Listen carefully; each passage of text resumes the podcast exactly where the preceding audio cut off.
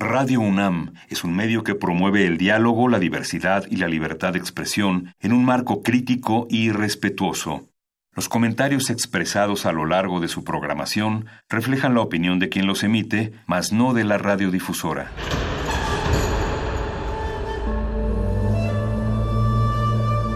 Un templo para la apreciación del ser mediante el sonido.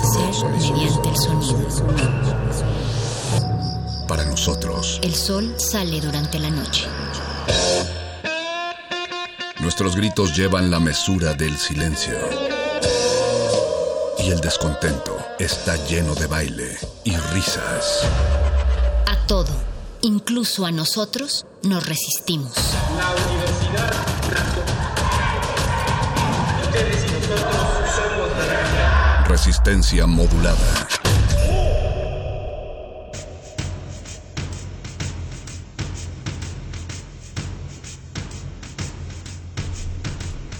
Martes 14 de abril, 8 de la noche, con 2 minutos, casi 30 segundos, o sea, 2 minutos y medio, y está iniciando resistencia modulada un día más en vivo y a todo color. En la única radio hecha a color para ustedes, queridos escuchas del 96.1 de FM. Así es, estamos trabajando desde el 96 desde el 96.1, pero no iba a decir eso. Estamos trabajando desde Adolfo Prieto 133 en la Colonia del Valle y me equivoqué a propósito. Todo error está completamente calculado para que ustedes vean que estamos transmitiendo en vivo. Nosotros seguimos aquí en las instalaciones de manera presencial. No es que estemos ignorando el quédate en casa, estamos eh, siguiendo las medidas sanitarias recomendadas, pero estamos cumpliendo también nuestra labor de voy a decir comillas comunicación porque pues mucho del contenido es entretenimiento que hacemos aquí, pero claro también, también lo estamos haciendo informativo. Eh, saludo a Andrés Ramírez que está en la operación técnica esta noche y a Paquito de Pablo que está en la producción. Cada uno de ellos hay exactamente un cocodrilo en medio de cada uno de ellos o tres yo eh, en medio de cabemos perfectamente tres yo en medio de ambos porque están guardando una buena distancia yo yo yo qué perdón Tres, tres, tres yo parados, así es, y, con los brazos bien extendidos a los... Bueno, eh, no, no, no, me, no me cohibiría, no nos cohibiríamos esos tres clones míos para hacer la distancia entre Paquito y Andrés Ramírez. Yo estoy sanamente protegido por un muro doble de vidrio de ellos dos, así que me podrían escupir y aún así estaríamos sin ningún problema sanitario en esta cabina. Y como les indicamos, si hay, una, hay cuestiones informativas, la resistencia se suma a los comunicados que, o más bien al comunicado que se dio en la Facultad de Filosofía y Letras esta, esta tarde, esta mañana, pero para dar de manera más correcta el dato, ya está en la línea mi compañera Vania Nuche. Querida Vania, ¿estás ahí? Hola. Hola, Vania, amiga. Queridos resistentes. ¿Cómo estás? ¿Cómo estás? Bien, bien, gracias a todos ustedes. Esperemos que resguardada. Claro que sí, como debe ser. Cuéntanos. la cuarentena. Muy bien, sigue la hashtag quédate en tu casita. Claro que sí. Cuéntanos acerca del comunicado que salió de parte de las mujeres que tenían tomada la facultad desde noviembre del año pasado. Efectivamente, eh, hoy por la tarde lanzó la Dirección General de Comunicación Social de la UNAM, eh, pues un comunicado en el que informa que la Facultad de Filosofía y Letras ya fue entregada a las autoridades universitarias por las mujeres organizadas, quienes tomaron las instalaciones hace aproximadamente cinco meses y hoy decidieron salir como medida preventiva por la emergencia sanitaria.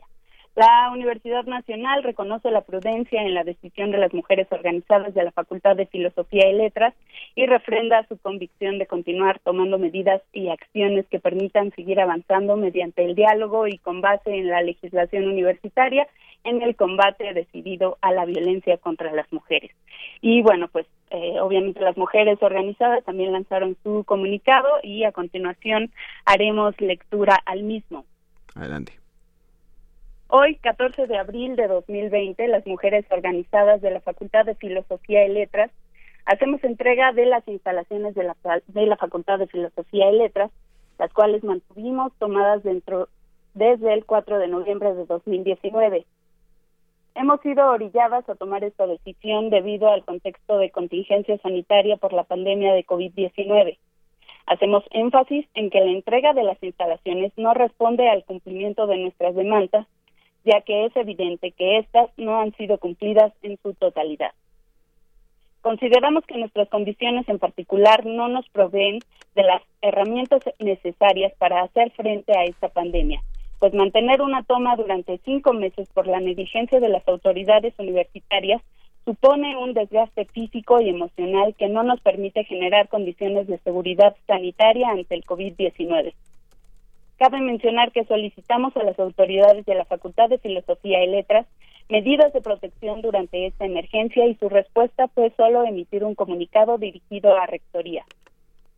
La respuesta de Rectoría ante la contingencia ha sido en primer momento omisa, dado que durante los primeros 14 días de la jornada de sana distancia, las mujeres y las disidencias que mantenemos las tomas de los planteles fuimos ignorados. En segundo momento, criminalizante, pues nos responsabilizaron por los riesgos sanitarios que implica tener tomadas las instalaciones. Y en última instancia fue y es insuficiente el entregarnos material exiguo para la gravedad de la contingencia, por ejemplo, dos botes de cloro para una facultad de tres pisos. Pedirle a los estudiantes en paro que abandonen las instalaciones en lugar de priorizar la resolución de las demandas es una forma en que la universidad se deslinda de su responsabilidad para con la comunidad en resistencia. De la misma manera, permitir y fomentar que se continúen las clases en línea no solo invisibiliza la lucha que mantienen las compañeras en toma, sino que además supone que toda la universidad universitaria cuenta con las condiciones para participar en sus clases. Ni siquiera una situación tan, tan alarmante fue suficiente para que la UNAM atendiera la violencia que ha generado en la universidad. Su respuesta fue aprovechar la contingencia sanitaria para generar presión e intentar romper con la organización estudiantil. Sus constantes atentados no lograrán romper la lucha en contra de la violencia de género en esta universidad. Cada amenaza contra nosotras y nosotros avivará este fuego. Reiteramos nuestro apoyo a las compañeras que mantienen tomados sus planteles durante y después de la contingencia.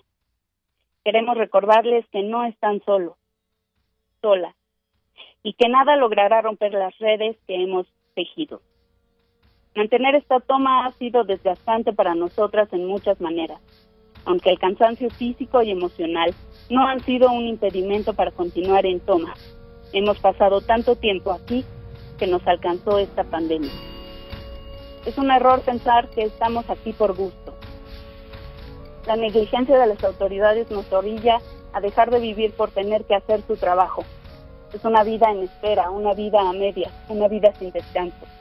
La violencia que han ejercido sobre nuestros cuerpos no se materializa solo en golpes, sino en el estado de alerta en que se mantiene nuestra mente y nuestro cuerpo para procurar seguir vivas nos vigilan, nos persiguen por todos los medios posibles, nos agreden, nos criminalizan, nos infantilizan desde su adultocentrismo, nos tratan de manipular, nos acosan, vulneran nuestra privacidad, nos minimizan al grado de ignorar nuestra existencia. Los funcionarios de esta universidad son ineficientes y ganan una exorbitante cantidad de dinero por un trabajo que no realizan. Sin embargo, no nos extraña porque desde el poder y el privilegio que ofrecen las jerarquías de la UNAM, lo que menos importa es la vida de los estudiantes.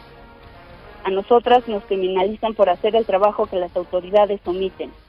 Nuestras vidas se ven interrumpidas cuando tenemos que invertir tiempo en prepararnos para defendernos legalmente, informarnos en materia de derechos humanos y buscar maneras de darnos contención emocional, porque lo que la UNAM ofrece no está pensado desde la dignidad que nosotras pedimos sino desde la visión patriarcal y colonial que caracteriza a la universidad, quien solo se preocupa por preservar su imagen y su orgullo universitario.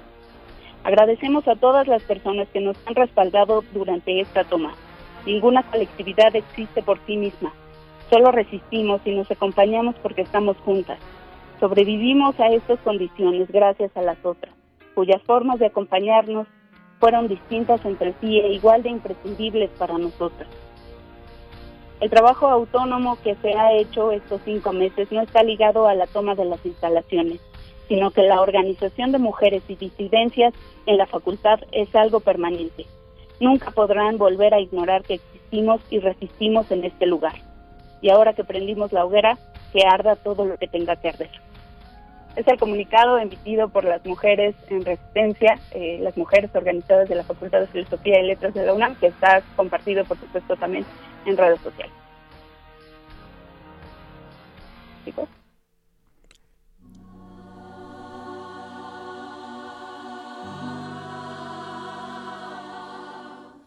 Que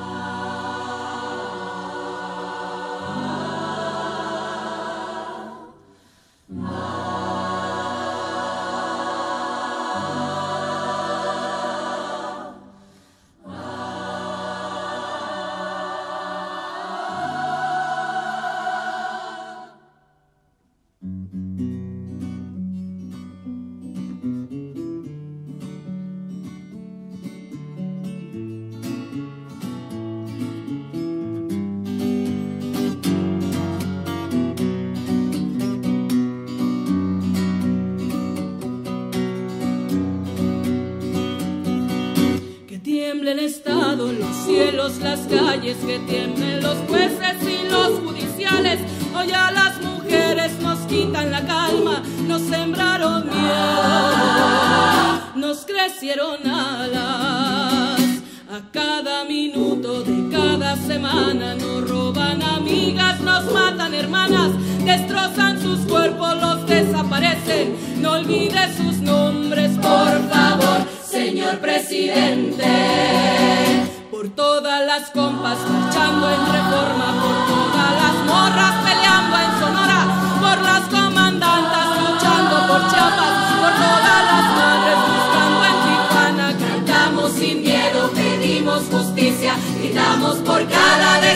Que resuene fuerte, nos queremos vivas, que caiga con fuerza el feminicida. Yo todo lo incendio, yo todo lo rompo. Si un día algún fulano te apaga los ojos,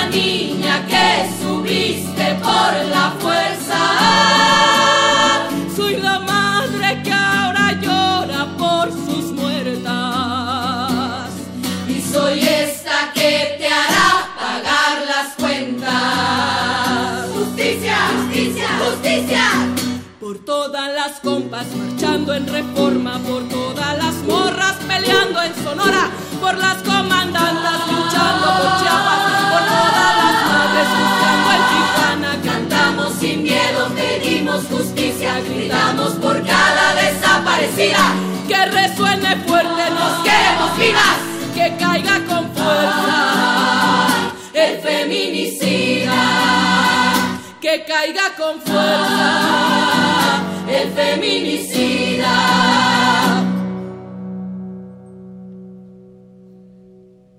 Y retiemble en sus centros la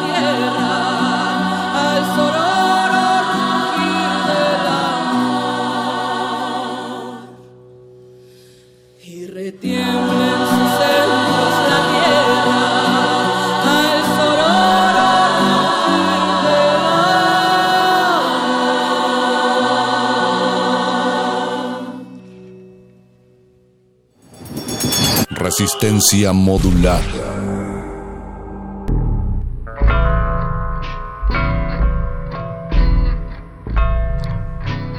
En un tema ajeno a lo que leyó nuestra compañera Vania Nuche, pero muy acorde a lo que estamos viviendo en estos días, daremos lectura a un comunicado del día de hoy de la Dirección General de Comunicación Social, el Boletín 336. La UNAM informa. Este fin de semana, el Consejo de Salubridad General hizo público un documento titulado Guía Bioética de Asignación de Recursos de Medicina Crítica, mediante la cual se establecen las disposiciones que orientarán las decisiones del personal médico en caso de que el sistema de salud se vea sobrepasado por la pandemia de la COVID-19. Al respecto, la Universidad Nacional Autónoma de México considera importante hacer la siguiente precisión. 1.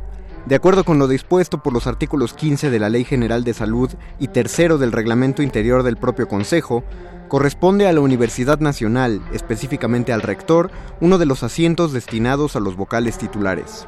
2. Ni la UNAM ni su rector, doctor Enrique Graue Vigers, han sido convocados a sesión plenaria alguna para el análisis, discusión y eventual aprobación de dicha guía. Por tanto, la Universidad Nacional se deslinda de los términos y del contenido del referido documento. Hashtag Unamos Acciones contra la COVID-19.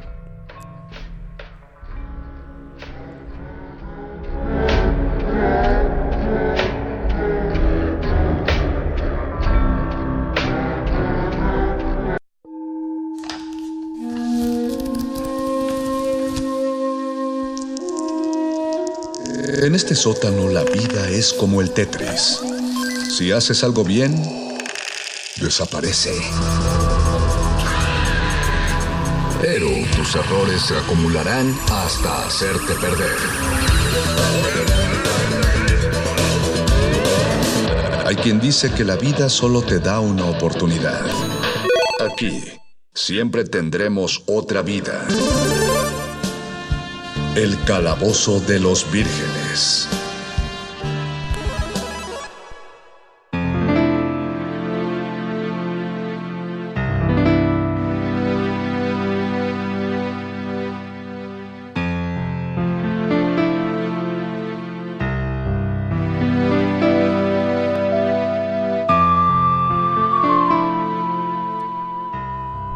Este fin de semana por si no hubiéramos tenido bastantes cosas en qué pensar y bastantes noticias asiagas. El mundo del entretenimiento recibió la noticia de que debido a complicaciones por un medicamento que estaba tomando por una enfermedad pulmonar, uno, no, no, ¿qué digo uno? El gamer de México y el fundador de, pues de tantos, tantos entretenimientos caseros, Gus Rodríguez había fallecido. Eh, primero al, no revelarse que había sido por esas complicaciones, evidentemente muchos pensaron que tenía que ver con la pandemia eh, actual, pero no, nada que ver, no tenía, no, no es por ahí el motivo. Eh, y por eso queremos dedicar esta emisión del Calabozo de los Vírgenes a honrar la memoria del trabajo que Gus Rodríguez eh, realizó, en específico en el campo de los videojuegos y la difusión de los videojuegos en México. Para quien no tope de qué estamos hablando con precisión, no solo hablamos del programa Nintendo Manía, ese, ese alegre programa que nos que tanto buscábamos por las mañanas cada semana para fingir que estábamos jugando un juego que no teníamos, probablemente no nos alcanzaba o, que no sabíamos dónde ir a conseguir, pero entonces nos sentábamos frente a la tele y viendo cómo jugaban Gus y alguno de sus acompañantes, sentíamos que lo conocíamos y para quienes no podíamos esperar el programa semanal estaba la publicación de Club Nintendo, una de las publicaciones editoriales más longevas yo, yo digo, ah, obviamente el dato es falso, pero yo digo que Club Nintendo solo es superado en publicaciones por la revista Kena para aprender a hacer eh, adornitos de fieltro en tu casa. Eh, fue muy triste que dejara de publicarse Club Nintendo cuando las plataformas digitales comenzaron a suplantar lo, lo que se requería eh, para pues para conocer los cheats, es decir, ya todo lo que los, los trucos que se usaban para los juegos y las estrategias y las guías de juego ya todo se encontraba en internet, lo que volvió a Club Nintendo prácticamente obsoleto, pero aún así recordamos con mucho cariño los las secciones de dibujos que uno mandaba, las cartas, preguntas y respuestas, las guías para pasar un juego completo, pero que no estaba la guía completa, entonces tenías que comprar cada número, los reportes de los juegos que estaban por salir, los anuncios de las consolas que apenas se empezaban a desarrollar, las primeras imágenes de los juegos que nos volaban la cabeza porque decíamos, no manches, está en tercera dimensión, vas a poder mover la cara de Mario Bros. en ese llamado sistema Nintendo 64, porque el Game Boy tiene una forma diferente y dónde voy a poder conseguir esa cosa en mi ranchito. todas esas cosas se acercaban a nosotros y nos hacía sentir que éramos un poco parte de ellas, el trabajo de Gus Rodríguez. Lo saluda el Union Master, el Mago Conde, desde la cabina de Radio UNAM en el 96.1 de FM, aquí en Adolfo Prieto 133, Colonia del Valle, eh, guardando mi sana distancia de Andrés Ramírez y de Paquito de Pablo del otro lado del vidrio. Y también saludo a toda la gente que ya está escuchándonos o viéndonos a través del Facebook Live, como Marco Antonio Vázquez, que dice: Hola, hola, saludos. Gus en paz descanse. Goya y Wellum a Gus. Subió al siguiente nivel. Ah, no. No pensé que eso es, una muy bonita analogía, Marco Antonio. Subió al siguiente nivel. Por ello, eh, con una finísima idea, como todas las que suele tener Paquito de Pablo, vamos a hacer un homenaje musical.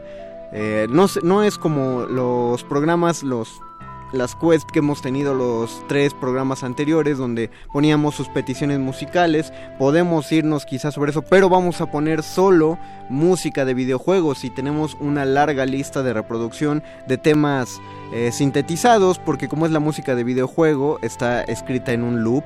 Es decir, la mayoría de las canciones de las piezas solo duran un minuto o un minuto y medio y se reproducen en loop. Pero es una, a mí me parece un gran logro un logro magistral del arte de la música, el poder componer una pieza que no notas que se está repitiendo en el número de veces. Así que vamos a nuestro primer bloque musical, que Paquito no me diga qué suena. Voy a ver cuántas no voy a decir que las voy a reconocer, pero voy a ver cuántas de cuántos juegos puedo reconocer en este primer bloquecito musical.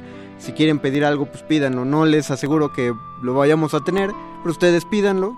Mm, no, no les cuesta nada, solo comentarnos en nuestro Facebook Live, Facebook Resistencia Modulada. Si quieren, escriban por Twitter, arroba R Modulada. Y por favor, díganos ustedes de qué manera van a recordar a Gus Rodríguez, como Rodrigo Ruiz Herrera, que dice: Mucha de la cultura gamer en México es gracias a Gus. Que en paz descanse. Muchas gracias, Rodrigo. Vamos a hacer esta pausa musical y regresamos al calabozo de los vírgenes. Todas las F van aquí.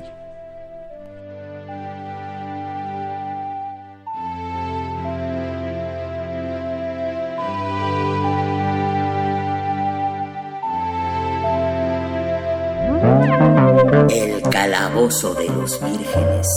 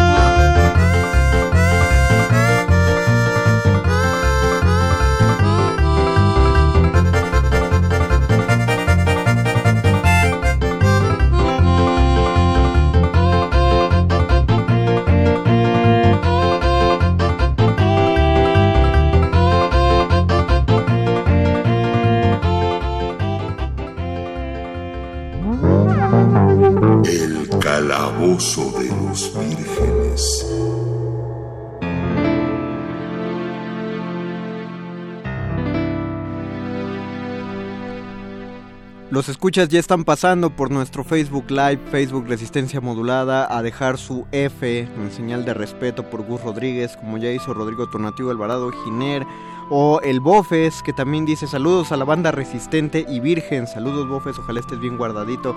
Nos mandó mensaje también nuestro querido Javier Rivero. Fue un gran amigo, dice, anécdotas y vivencias padrísimas. Un abrazo, un abrazo para ti también Javier Rivero. Daniel Vázquez, lo conocí de casualidad en una reunión de F. Ortega. Su teléfono tenía una funda de Game Boy. Ah, qué chido. Rick Moley, qué buena rola de Castlevania 3 NES. De hecho, iba a decir que eh, me rebasaron las dos primeras rolas, Paco de Pablo. La primera, la verdad, no la topaba, pero ya me están soplando aquí del Castlevania 3. Sí, la primera era de Castlevania, ¿no? Eh, no, O la segunda era la de la Castlevania. Castlevania, la primera era de Mega Man X. Ah, es que nunca he jugado el Mega Man X. Fíjate, yo tan, bueno, más bien sí lo he jugado muchas veces, pero nunca he tenido el mío, entonces nunca lo, lo he pasado. Solo No, lo he yo- jugado en casas de, de- de conocidos. Yo Tal vez uno que otro repaso extraño. del 1 al 5 siempre. O sea, cuando voy acabando el 5, luego dejo un hueco largo de juego, donde no juego. Y cuando vuelvo a jugar Mega Man digo, ah, voy a volver a empezar por el 1 y por eso nunca llego al X. Paquito de Pablo ya está aquí en Muy buenas noches. Me, me colé un ratito porque quería yo también eh, pues pasar aquí al, al aire a la FM y No se preocupen, me estoy, me, me estoy limpiando a cada momento como gato. sí, yo también estamos, Paco estamos sanitizados, ¿eh? Estamos sanitizados, Pero- la, en la radio nos dejan aquí unas toallitas y un Lysol. También Y dice gel. Marco Antonio Vázquez, él diría en un sketch, qué bonita herencia que me recuerden. Gus, dale play. Ah, qué bonito.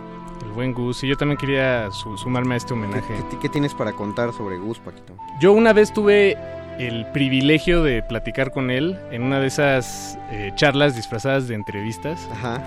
eh, porque para nada fue una entrevista. Más bien él, yo, yo- bueno, yo sí le hacía preguntas y sí les respondía, pero en realidad me, eh, a mí ya un colega nos contó la historia de cómo, bueno, una- un poco de cómo se acercó a los videojuegos. Eh, por ejemplo, la primera consola, el primer videojuego que jugó en su vida fue uno que se llama Nesa, Nesapunk. El Nesapunk o Mesapunk. Es una de esas consolas que ya tienen los juegos cargados. Ajá. Tenía cuatro juegos, eran pixeles y creo que era eh, eh, tenis, este, golf, puros jue- juegos en los que Ah, pero se mueven eh, píxeles. y estás hablando de píxeles grandes. o sí, píxeles, gra- exacto. Casi, casi la, o sea, las imágenes eran cuadradas, ¿no? Exacto. Y más grandes los píxeles que los del Atari, que, que son obscenos, pero sí, los de esos primeros juegos. Sí, o sea, eran- antes, esto era antes de, del... Sí, exacto. Sí, yo creo que la resolución debía ser 16 por 16 eh, de píxeles en toda la pantalla. Sí, pues él, eh, bueno, él no- nos contó, nos contaba eso, que, que ese fue lo- el primer videojuego que él jugó, que lo primero que lo acercó a la pasión por los videojuegos. Y nos contó también que él era, eh, él estudió mercadotecnia, y entonces trabajaba en una agencia de publicidad, o estudió publicidad, ahí, eh, una de las dos, para mí es casi lo mismo, disculpen si no, no, no se lo tome personal. y en, en, esa, eh, en ese trabajo tuvo la oportunidad de importar, de trabajar con la gente de Kodak, me parece. No, no de Kodak, de ah, una empresa de, de fotografía. Sí me suena a Kodak. Pero es que no sé, tiene que ser japonesa. Y no sé si Kodak es japonés. Digamos que sí. Digamos que sí, una empresa japonesa que hacía cámaras. Que llamaremos Kodak. Que estaba esta buscando abrir mercado en México, en- allá en el 80, en el Mundial del 86, creo que fue. El Mundial de México 86, sí. Sí. Y entonces ja- eh, una, una de esas empresas eh, tenía de conocido al dueño de Nintendo, no sé si eh, es el mismo ahorita, eh, se me escapa el nombre. No, este, el, el dueño que fue como desde el, el inicio de videojuegos hasta la fecha falleció hace Sí, dos, tres tienes años. toda la razón, tienes toda la razón. Pero Bueno, pues él tuvo la oportunidad de conocer a Gus, o Gus tuvo la oportunidad de conocerlo a él, o ambos Exacto. se conocieron. y vieron que, Gus era un verdadero ñoño, un verdadero geek, un amante de los videojuegos, y, su- a través de su chamba de publicidad eh, le, di- le dieron la, pues ahora sí que la llave para hacer una revista oficial de Club Nintendo, de Nintendo más bien aquí en México, que le pusieron Club Nintendo. Y, pero la hubo una competencia, entonces primero se le ofrecieron a, unos, a unas personas que sí sabían hacer revistas profesionales y se, y se le ofrecieron a Gus y a su colega, eh, Pepe, Pepe Torres, creo que era. No, me- no, no me acuerdo. No, de no me hagas demasiado caso en eso. Ok. Pero el chiste es que ellos demostraron de alguna manera que ellos sabían Que de qué se trataba. mejor. Sí, sí, sí, porque el- la- en el concurso las otras personas eh, entregaron una revista que era Dibuja a Mario o Encuentra a Yoshi en esta ilustración, pero no estaban hablando de los videojuegos. en Sí, realidad. era, era la como, como cuando se habla de videojuegos en otros programas, no es este. que, solo, ah, vamos a hablar del videojuego porque es el tema de moda, no porque Sí. nos guste, Sí, no porque lo juguemos. Tenemos un, un mensaje directo, Paco. Es la primera vez que a este programa mandan mensaje de la producción. El subdirector de producción de Radio Nam mandó mensaje Ah, para aclararnos. que déjame era- quito el sombrero rápido. Listo, ya, yo también. Para aclararnos que era Fujifilm. Fujifilm, exacto. no Kodak. Gracias. Eh, eh, muchas gracias, gracias. Gracias, gracias. Qué bueno que están ahí este, corrigiendo nuestras barbaridades. Pero sí, Pero bueno. Fujifilm tiene toda la razón. Pero, pero tiene, o, o sea, tiene mucho sentido que se haya acercado directamente con la cabeza de Nintendo porque la revista ostentaba el nombre del producto y no era un producto pequeñito, o sea, era un producto bastante choncho y, y creo que abrió puerta al hecho de decir en México, en este país, que no sabemos si ustedes tienen ubicado en su radar, pero en este país también hay gente que le están gustando los videojuegos, hay gente que Así los es. va eh, que los va a ver y los va a seguir, así que ¿por qué no les damos una revista? Eh, no... pues que no- además en ese entonces no había internet, como bien decías. Exacto, no había no había manera de encontrar los cheats, los, los atajos, los secretos. no, no, o sea, solo eh, podría decir que el otro gran medio para ubicar eso era la tele y también la tomó Gus.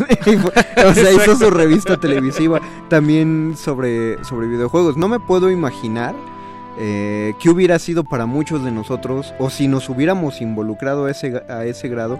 Yo lo pienso porque eh, recuerdo tardes de juego donde pues los que jugaban eran mi hermano y mi primo porque eran los mayores y mi otro primo y yo de chiquitos nos daban el control desconectado pero ahí estábamos y, y me acuerdo mucho del especial que Club Nintendo sacó sobre la historia de Street Fighter entonces ahí estaba porque ellos se pusieron a jugar Street Fighter porque iban a probar todos y cada uno de los combos que venían descritos porque cada eh, todo el juego venía descrito por personaje lo- lo- los combos que se podían utilizar bueno los, los poderes Sí, pues. sí.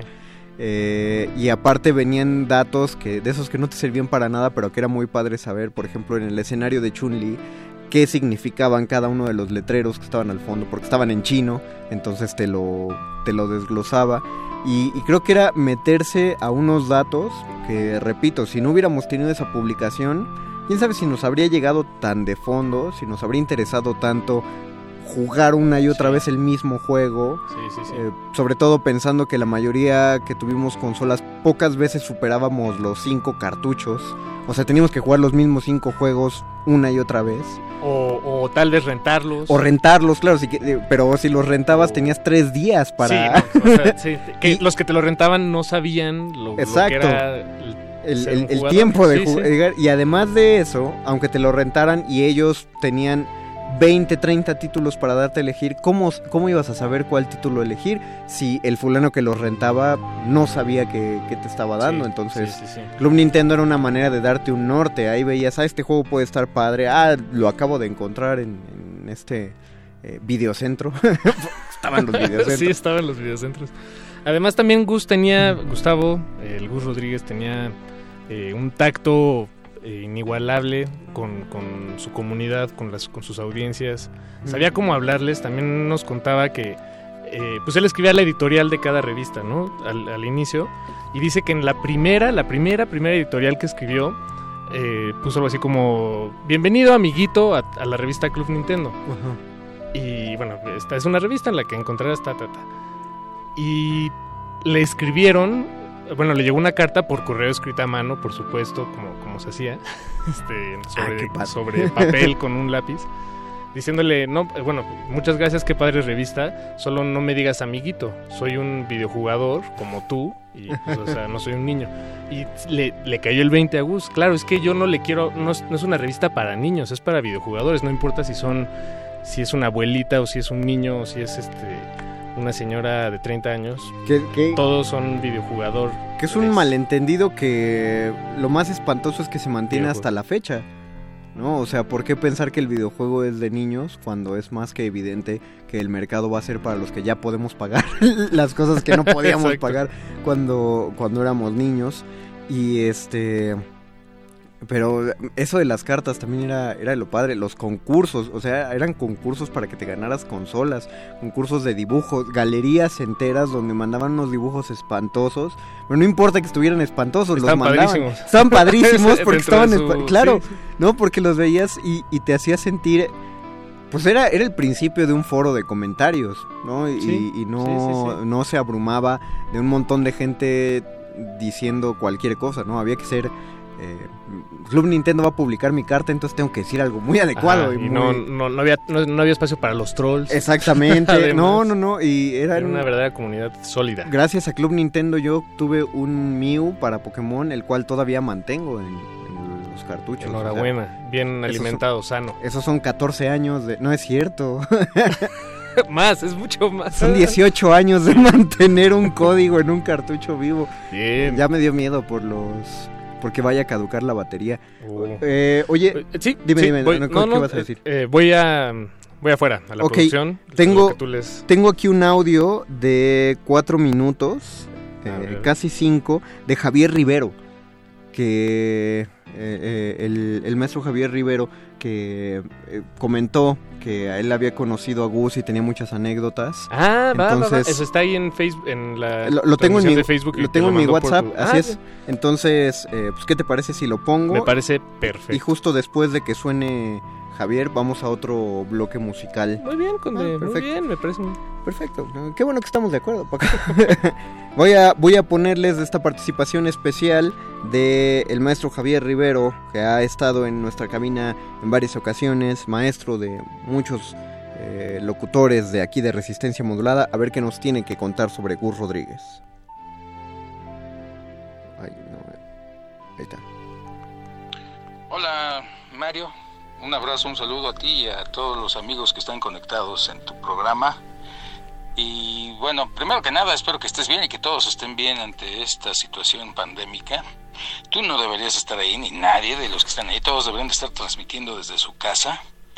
Les comparto que yo estoy el 100% encerrado desde hace un mes ya. Todo lo estoy haciendo desde mi estudio, desde aquí estamos grabando para todos nuestros clientes, para los estudios de doblaje, todo lo estoy haciendo desde aquí, no salgo ni yo ni mi esposa, aquí grabamos. Hay que cuidarnos mucho y les recomiendo que se cuiden lo más posible porque esto va a tardar un rato todavía. Por otro lado, recordando a nuestro querido amigo Gus Rodríguez, querido, querido amigo, un talento como pocos y además poca gente sabe la trascendencia, la importancia y el nivel de calidad y de, trabajo que él dio, no solamente a la televisión, sino a muchos, muchos este, proyectos, tanto de teatro como de radio, como incluso de doblaje. Y aquí va la primera anécdota. Poca gente sabe que el libreto de Shrek, primero cuando llegó, fue autorizado Gus Rodríguez a tomar el libreto completo de Shrek 1 y también lo hizo con Shrek 2 y también lo hizo con Shrek 3 para adaptarlo todo completito, adaptar no solamente los gags y los este, chistes para, para Eugenio Derbez y para el burro, todo completito lo tocó. Y sobre eso que él tocó y que él armó, ya nada más hubo un rebote de ideas con el director de doblaje, que fue Germán López, y se llevó a cabo. Sí, de ese tamaño era el talento. Y otra cosa que también recuerdo a nivel de talento, lo que él eh, manejaba y tocaba, es que en algún momento hicimos unas cápsulas para el Mundial de Alemania de, de fútbol. Eh, fuimos a grabar unas cápsulas para Eugenio Derbez, que él dirigía, que él escribía. Fuimos Lisa Wheeler, Gaby Wheeler, dos compañeras actrices muy importantes, eh, Lisa Wheeler ya fallecida, actrices que han hecho doblaje durante muchos años. Eh, son mamá e hija, obviamente. y un servidor. Llegamos a grabar y bueno, eh, nos tenía atacados de, risa eh, Gus, pero me acuerdo mucho que en esa ocasión, cuando terminamos de grabar las cápsulas, me dijo, mira, ven, ven, te voy a llevar a ver algo. Llevó a la sala de postproducción de lo que estaban haciendo en esa época con, con los programas de Derbez, que era algo de, no me acuerdo si este, hechos de peluche ya o algo, estaban ahí grabando, pero con, eh, con el Sammy y con creo que su hermano, su primo, no, no, sé si realmente si es familiar de él en la vida real, pero ahí lo presentaban como su hermano, que creo que ya falleció. Y nos presentó una cápsula que acababa de escribir. Bueno, era tan buena, tan divertida, pero tan fuerte lo que estaba ahí que no la dejaron pasar, la, la, censuraron en, en, la misma empresa y no salió al aire porque estaba un poquito manchado, un poquito fuerte en su época, para lo que hoy ya no es, ya no es este problema, ¿no? Porque han cambiado mucho las normas de de censura dentro de las empresas, hoy ya las cosas son más libres, pero, pero me acuerdo mucho de esos dos detalles. Y una última es que la primera convención a la que fuimos de cómics que, que se hizo en México, que fue la primera, creo que en América Latina, creo, ¿eh? la Roque Poca o Poca Roca se llamó. Esa fue en el Sindicato de Músicos de, del STUM de, de, de Tasqueña.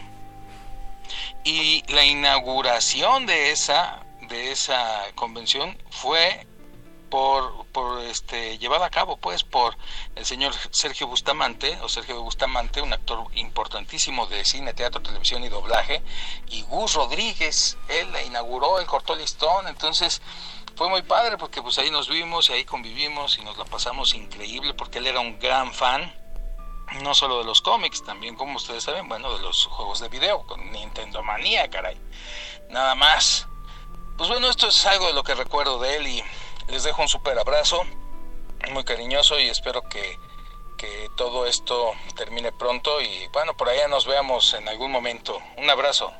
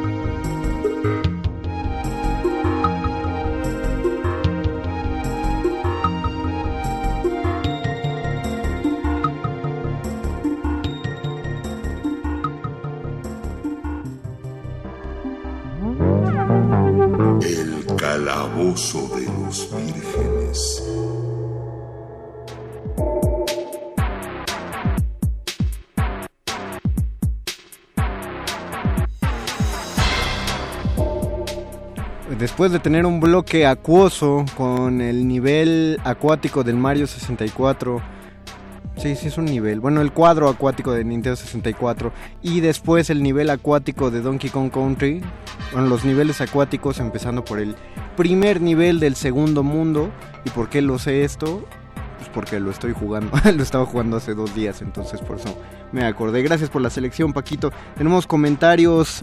Eh, puchando F por, para mostrar su respeto a la memoria de Gus Rodríguez. Dice Daniel Vázquez, tengo por ahí la número uno de Club Nintendo, Mario y el Ángel de la Independencia. Era una portada muy bonita porque era Mario en un paracaídas aterrizando en la Ciudad de México y se veía el Ángel de la Independencia y era la manera de simbolizar eh, el que Mario Bros estaba llegando a nuestro país, bueno, que los videojuegos llegaban a, país, a nuestro país. Dato curioso que los mismos de Club Nintendo resaltaban Mario Bros era un personaje tan nuevo en este país que en esa portada del número uno los colores de su overall están invertidos. El overall es azul y la playera es roja. Cuando, eh, no, perdón, el overall es rojo y la playera es azul. Cuando pues en Mario Bros el overall es azul y la playera roja. Pero eso lo convirtió en un artículo de colección a ese número uno. Así que guárdala bien, Daniel Vázquez. Uy, Irineo, es de Donkey Kong la música, lo que estamos oyendo. Sí, Michelle Farnesi dice, parece... Ah, parece de verdad. Ah, ya, aquí están. Eh, dice Michelle Farnesi, Nessa Pong era un juego de los 70. Eh, Yuri Carballido, saludos. No había podido escuchar el programa en vivo. Héctor JKB, me acuerdo de los trucos que venían en unas calcomanías en los gansitos. Barral en Donkey Kong Country. Pero, bueno, lo pregunto en cuestión de Donkey Kong Country. ¿En qué lugar metías el código de Barral? Porque el Donkey Kong Country no tiene para meter eh, códigos. Entonces, ¿dónde se utilizaba? No niego que estaba la información correcta, pero probablemente te estás confundiendo de juego Héctor JKB o si yo estoy mal, pues puedes eh, sacarme de esa duda. También hay comentarios en nuestro Twitter, arroba R modulada, nos dice Checo Martínez Viquemés, arroba Checo Viquemés. Yo jugué en Nesapong de niño y para mí fue el primer juego, muy básicos, con una perilla giratoria. No fui gamer, pero recuerdo a Gus con mucho cariño y admiración por su carisma y larga carrera. Gracias por el programa, los felicito. Y nos manda una foto del Nesapong. Ojalá sea el suyo. No creo que sea el suyo porque él dice no fui gamer y atrás del Nesapong veo cuando menos 10 títulos de NES y 6 de Nintendo DS y uno de Nintendo 3DS. O sea, ahí sí hay gamer. No sé si buscó la foto en internet para ponernos en, en, contexto, pero si es tuyo, pues muy chido. Eh, dice eh, Uzumaki Gun 2997. Gus Rodríguez fue el antecedente de todos los programas de geeks en la televisión, como Cybernet y Atomics TV por Canal 11, hasta el actual Gamer Tag TV. Debería haber algo parecido en la radio, ¿no creen? Ah, vamos a tomar en cuenta ese comentario. Uzumaki, suena bien. Héctor Monroy, arroba Yucome, dice: Descanse en paz. Gus marcó mi infancia, saludos y la de todos nosotros, querido Héctor Monroy. Eh, y que el Breyer dice, mi revista favorita de videojuegos era EGM en español. ¿Cómo? ¿Qué te pasa? No estamos hablando de EGM en español y que el por favor, ponte en No es cierto, muchas gracias por el comentario. digo, estamos hablando un poquito más de Club Nintendo, pero gracias por el comentario, no es cierto. Eh, recibimos con mucho gusto todos sus comentarios, nada más que ya nos vamos. Eh, muchas gracias a Andrés Ramírez en operación técnica y a Paquito de Pablo en la producción. Ustedes pueden seguir escribiéndonos Facebook Resistencia Modulada, Twitter arroba R Modulada. Quédense en casa como nosotros haremos próximamente donde empezarán a escuchar los programas grabados. Mientras tanto nos despedimos con una versión completa de la pista del camino del arco iris porque es justo por allá por donde Gus está manejando su carrito. Gracias a todos. Se despide Union Master el Mago Conde y estamos en contacto.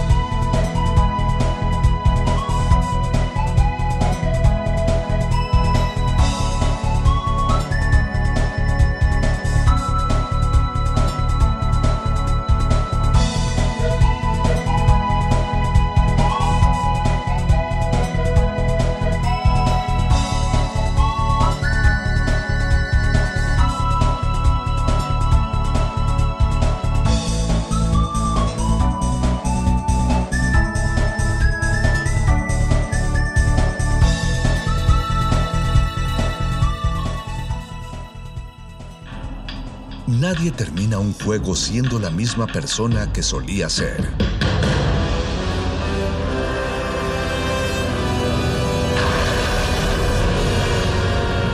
Seamos alguien más.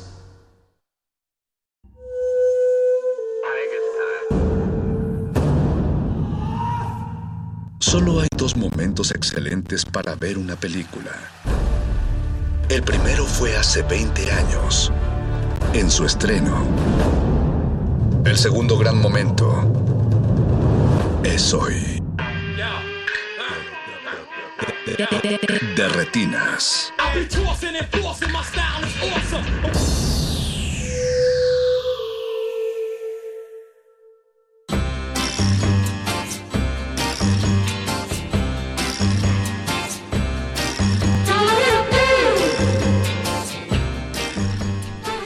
Buenas noches y bienvenidos a su cabina cinematográfica.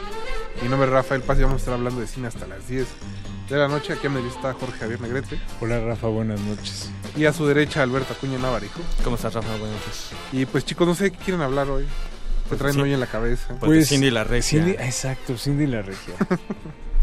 Esa- traigo a Cindy la Regia en la cabeza gracias a una serie de, de tweets pautados, algunos, otros no, no sé, no ¿Pautados? sabemos. Ay, no. Eso dicen, eso dicen. Eso nos hacen a crítica. En la mexicana menos.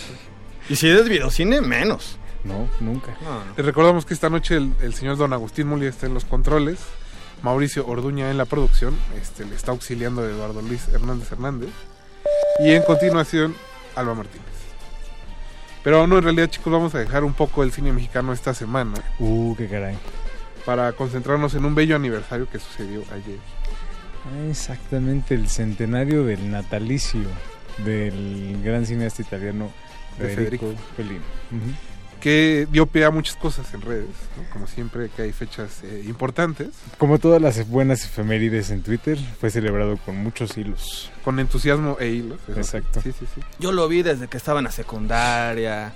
Nadie lo Desde los, on- desde los 11 años. Bueno, hubo tweets asegurando que, no, no, deja todo eso, que los acaban de destetar y ya habían visto todas las películas. Entonces, bueno, ahí, ahí, todos aprendemos a diferentes ritmos. Sí, o- así que yo vi, a- me acuerdo a los, este, cuando empecé a la secundaria. Cuando Fellini no era popular este, en mi preprimaria. yo lo puse de moda. Pero bueno, chicos, vamos a estar hablando un poco de, pues, de Fellini, de qué nos gusta, qué no nos gusta, eh, cuáles son nuestras películas favoritas. Para eso tenemos un par de invitados que llegarán después, obviamente, del corte musical. Eh, les recordamos a todos eh, que nos pueden contactar en Twitter como arroba R modulada y en Facebook como Resistencia Modulada. Cuéntenos un poco cuál es su película favorita de Fellini. Hay ahorita un, un ciclo bastante entretenido en TV UNAM, que curiosamente empieza a las 8, así que si... Ahorita ya se les pasó la película, pero mañana le pueden poner, Jorge, digo, Sí, sí, si no estás haciendo nada en tu casa. O recurrir, como recomendó este cierto crítico ahí en Twitter, a la colección de Cima este, para ver las películas. Híjole, Entonces, ese. Digo, Ay, Leonardo, Leonardo. Le Bueno. falta una actualizadita esa. Sí, sí, sí. Bueno, actualizadita más bien una remasterización, los de Cima, de, de la colección de Fellini y de varios otros directores. Pero, digo, esa colección de Fellini está desde que yo estaba en la preparatoria. Imagínate. Sí, son los, los mismos. Sí, falta son los ahí. mismos. esto todavía cuando era este comprar los de Cima o los de Zafra, imagínate. Bueno, después de ese comercial, pues los invito a escuchar un poco de música, muchachos. Y que nos cuenten cuál es su película favorita de Fellini. Eh, vamos a empezar escuchando un poco de Italo Disco, de esas cosas que le gustan Sí. a Navarijo. Ay, Entonces vamos a escuchar Marcello de Mastroianni de Silicon Dream. Regresamos.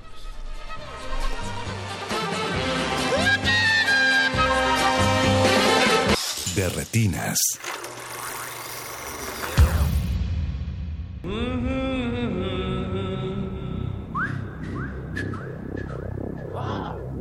Boys and girls, Welcome, Welcome to Rome. I'm your Give me the gun.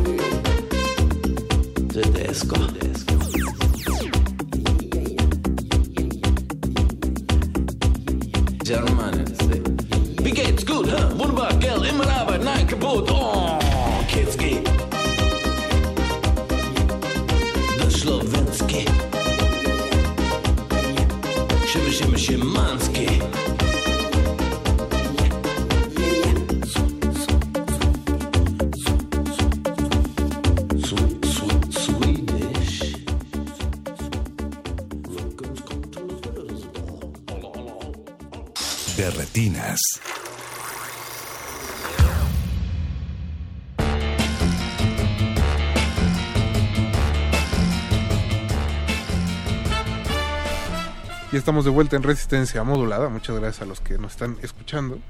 Les recordamos que nos pueden contactar en Twitter como arroba R modulada y en Facebook como Resistencia Modulada. Em, ya tenemos un saludo de Steiner Panero que dice que no pudo ir a ver 1917, pero bueno, hoy se quedó a escuchar de retinas. Muchas gracias, Steiner.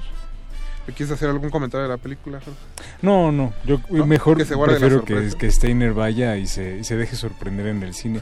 Bueno, si no la puedo ir a ver, puede prender su PlayStation y a lo mejor ya. Oye, Jorge. Perdón. Me- me- es que Ya vengo- le estás metiendo ideas a Sí, vengo inspirado por el este por uno de nuestros invitados. Sí, sí, sí. se nota. También le mandamos un saludo a Jorge Martínez Micher, que nos está escuchando, y un saludo a toda la Filmoteca de la UNAM. Eh, chicos, como dijimos en el primer bloque, vamos a estar hablando de Federico Fellini, que nació un 20 de enero de 1920 en un pueblito costero de Italia que se llama Rimini.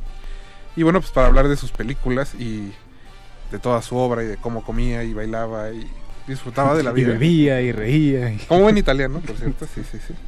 Y nada más le faltaba irle al Inter o a la Roma. ¿no? ¿A qué equipo le iría Fellini? Dice que no le gustaba el fútbol, por cierto. Uh. Pero bueno, eh, pues para hablar de él tenemos aquí a Alonso Díaz de la Vega. Alonso, buenas noches. Muy buenas noches, muchas gracias por recibirme. Que seguramente lo han, lo han leído en el Universal y es parte del equipo de programación del Festival Internacional de Cine Morelia. Así es. Y que ya había venido aquí al programa. O sea, Sí, en, tampoco están en algunas desconocidos. ocasiones. Y seguro lo han visto ahí, en- si tienen Twitter, pues haciendo polémica en Twitter. Un día sí y el otro. Y el otro también. ¿Por qué no? Ahora, ¿cuál fue la polémica más reciente de los? 1917. Justo. Bueno, pero no entremos. No, no, Pero no otro día hablamos de eso. día. Hoy es de Ese es otro programa. Sí, sí. y también nos acompaña esta noche Carlos Bautista, que es director editorial de Ipstory. ¿Qué tal? Buenas noches. Pues chicos, eh, muchas gracias por haber venido esta noche, ¿no? empezando por ahí. No, al contrario. ¿Qué les parece si eh, pues empezamos hablando de cuál es nuestra película favorita de Fellini? Creo que eso ayudaría bastante a, a sentar algún parámetro. ¿Quién quiere empezar? ¿Quieres empezar, Jorge? Te ves distraído. Este, yo le paso el balón a Alberto y ahorita ya. Ah, es que él venía preparado, más bien. Yo vengo Ah, preparado. Está buscando una MDB. Ah, bueno, ¿qué tal nuestros Oye, invitados, Fellini, Carlos? Fellini es con doble L. Es que no he visto ninguna. Ahorita el Con Y. Wikipedia. Está bien si no han visto ninguna también, o para eso es este Pues también para eso. Pero no, bueno, en mi caso, eh, mi favorita eh, sería Roma. Ujú. Y aunque, habrá que decir que aunque no es la mejor ni mucho menos, eh, también tengo aprecio a Julieta de los Espíritus. Es muy linda, sí. Sí. Carlos, en tu caso, ¿cuál? A mí el satiricón creo que es una de las más este, originales y es también diferente a, a mucho de su cine.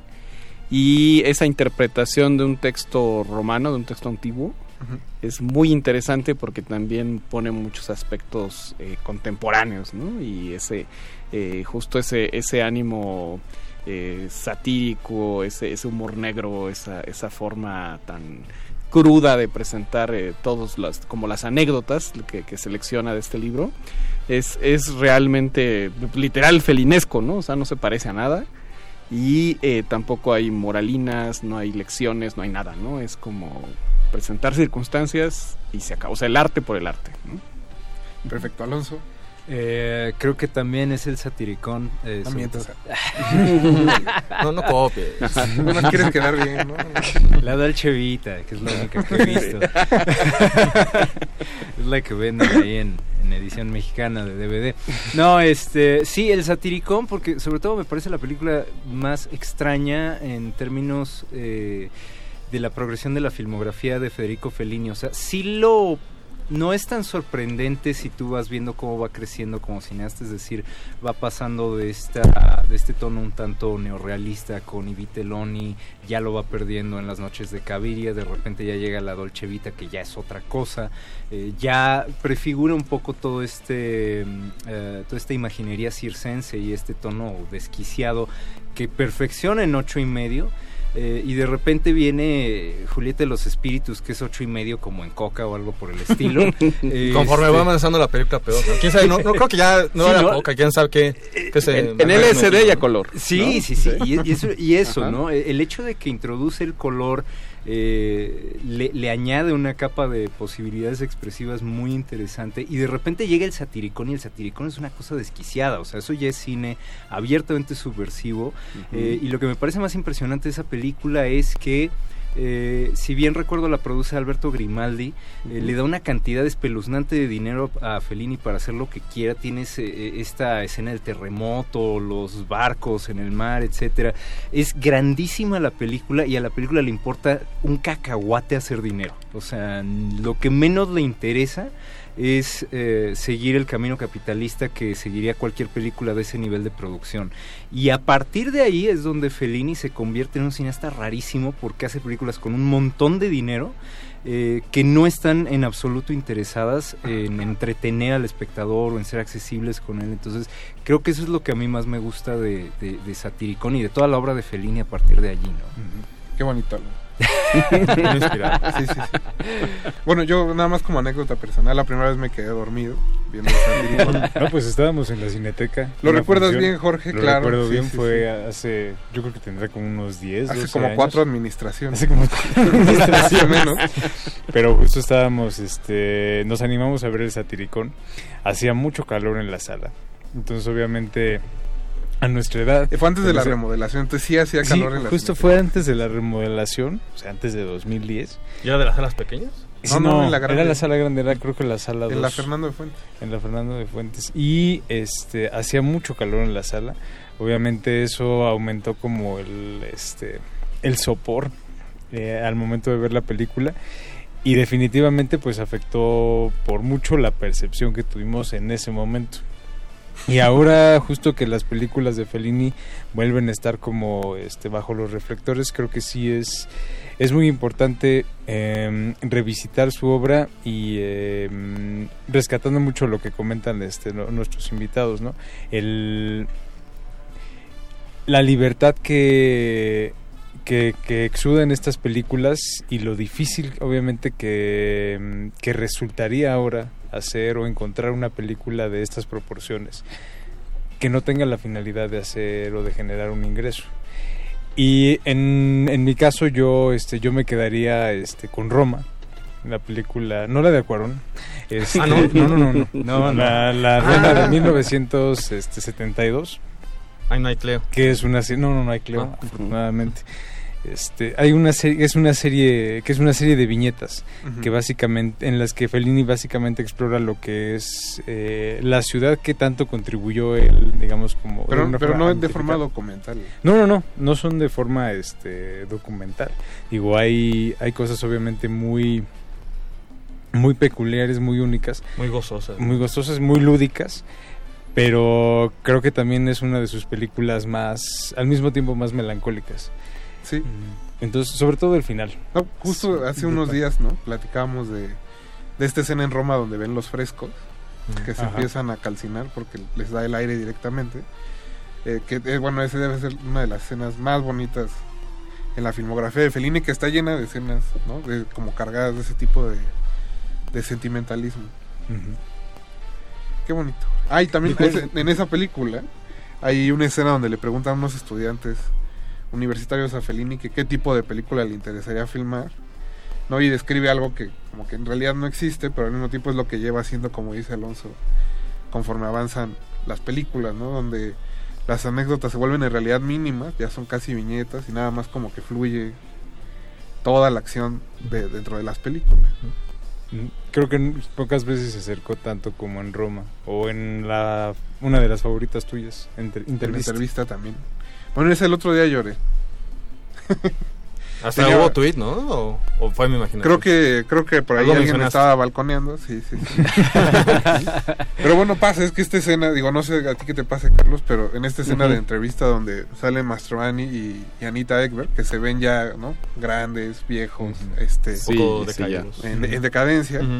Supongo que más Anita que Marcello, Sí, con Anita ya. porque bueno, Marcello seguía siendo, digamos, como la gran estrella del cine internacional a le- pesar de esos eh, años. Y le colgó todavía un poco más, ¿no? Ajá. Pero bueno, que se convierten como estas sombras en esa escena famosa de la Dolce Vita. Pues me pegó, ya estoy grande. Sí, pero- de la fuente de Trevi. ¿no? Exacto. Sí.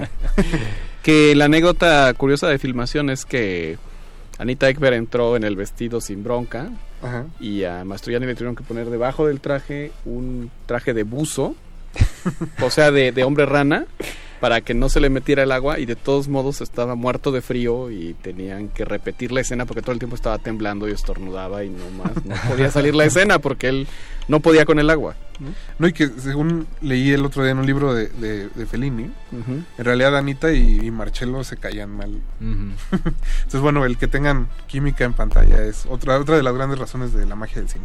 Bueno, como Ginger y, y como, como Fred Astaire y Ginger Rogers.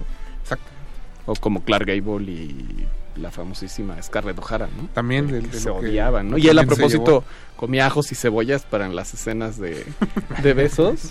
ella ella le, lo sintiera repugnante, ¿no? Entonces, Pues chicos, ¿les parece si escuchamos un poco de música y regresamos Claro, para claro, seguir hablando de, de Sí. Fellini? Toca el turno de escuchar em, la obertura inicial de La Estrada, que es una de las películas más famosas de Fellini, así que vamos a escucharla y regresamos. Están en el 96.1 de FM.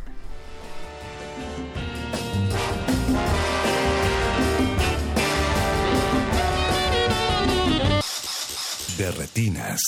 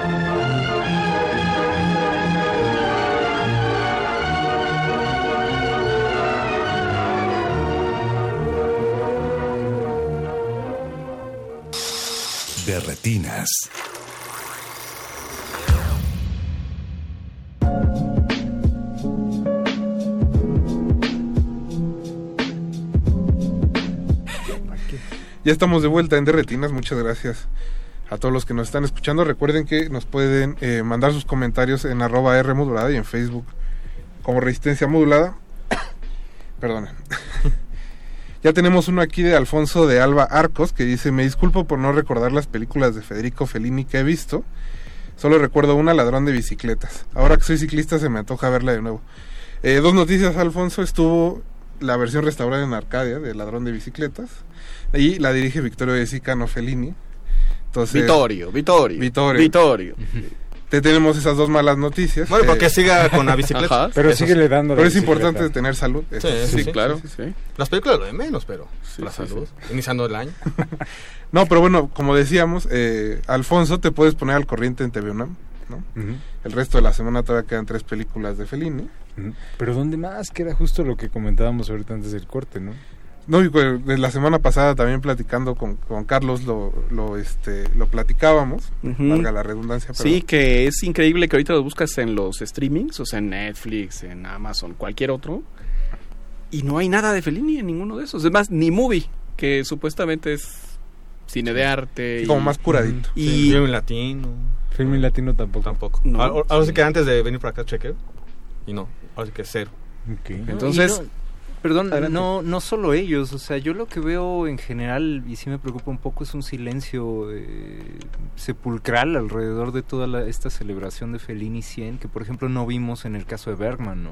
Ujú. Eh, que Criterion sacó su caja de DVDs de Bergman, hubo Bueno, ¿qué traen contra Bergman, nada más para saber. No, na- nada más se Es trata que- de que, es que está muy triste, igual a o sea, todos. bueno, creo, más creo- más escándalo celebrando el cumpleaños de David Lynch que, Sí, un poco que sí. la información sobre Fellini. Sí, no, a mí me brincó mucho, por ejemplo, en Twitter, eh, en la mañana, cuando los medios empezaron a sacar sus notas, eh, llegó a los temas, eh, a los trending topics en, en Twitter, al número 20 y bajó de ahí inmediatamente. O sea, no, como que no hubo una laraca como, como la hubo, insisto, en el caso de Bergman. Y creo que de algún modo eso habla de lo que mencionábamos hace rato un poco de la filmografía de Fellini posterior a ocho y medio, porque en general si tú le preguntas a la gente qué películas recuerdan de Fellini, Sí, los grandes clásicos. se, se acuerdan de los clásicos en blanco y negro, ¿no? De ocho y medio para atrás. Y eso eh, me pasó, por ejemplo, en, en- con italianos, que, que el, el- el público general italiano lo recuerda mucho, sobre todo, por ejemplo, por la Dolce Vita, ¿no? Las películas que tienen un corte más popular.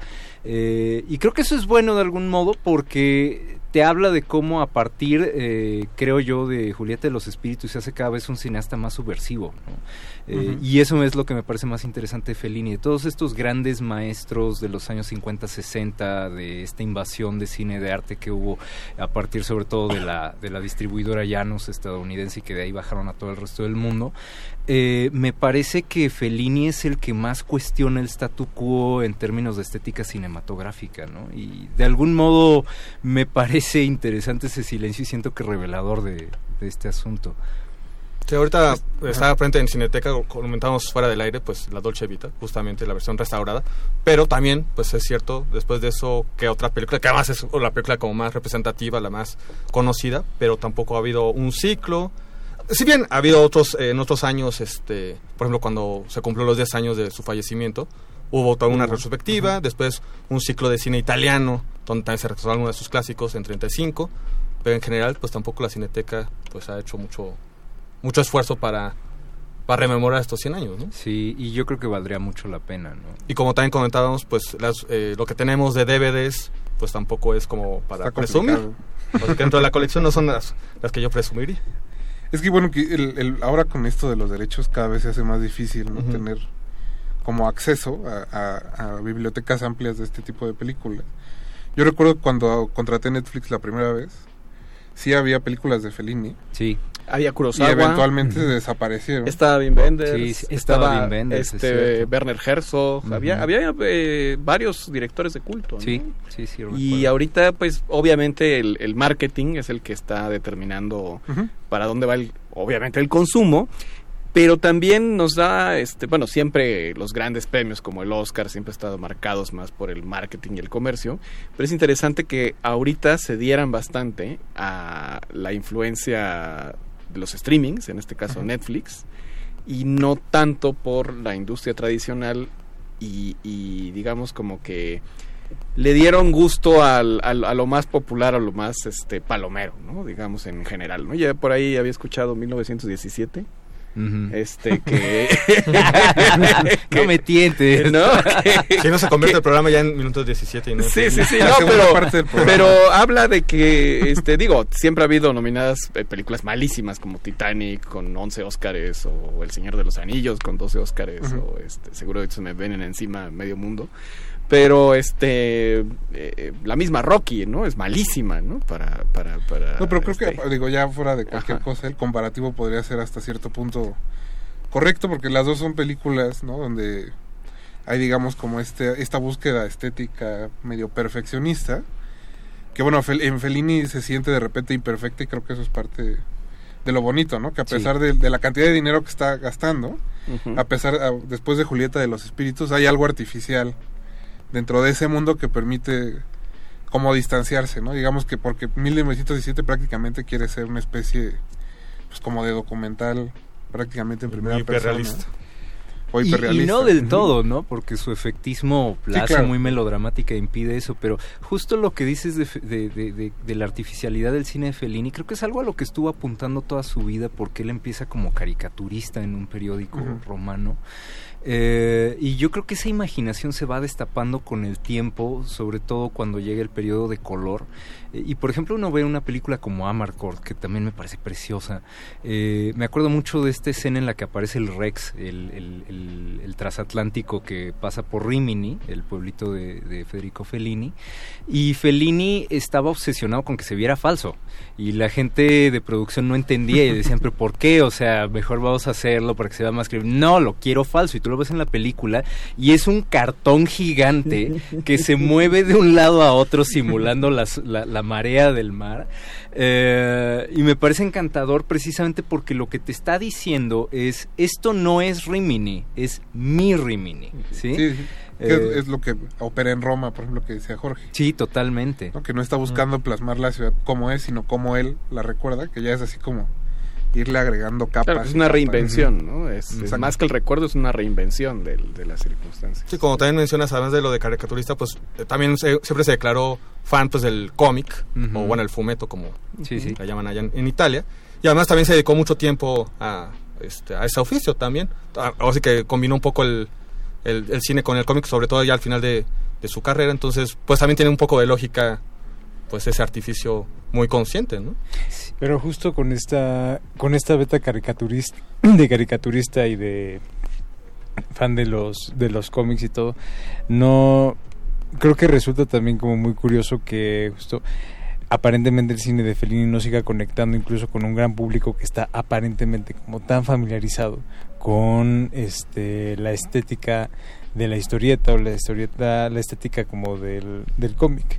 Que de alguna forma digo creo que Fellini siempre fue un un cineasta adelantado a su tiempo un cineasta con un afán siempre como vanguardista o, de modernidad pero que incluso a 100 años de su nacimiento sigue siendo incluso digo y particularmente en el en el sistema de hoy eh, sigue siendo sumamente eh, no sé si llamarlo transgresor o rupturista pero Yo creo que sí, ¿eh? es que yo sí creo que es rupturista, eh, por sobre todo de- volviendo a, a Satiricón o a Roma, son películas a las que les importa un pepino narrar.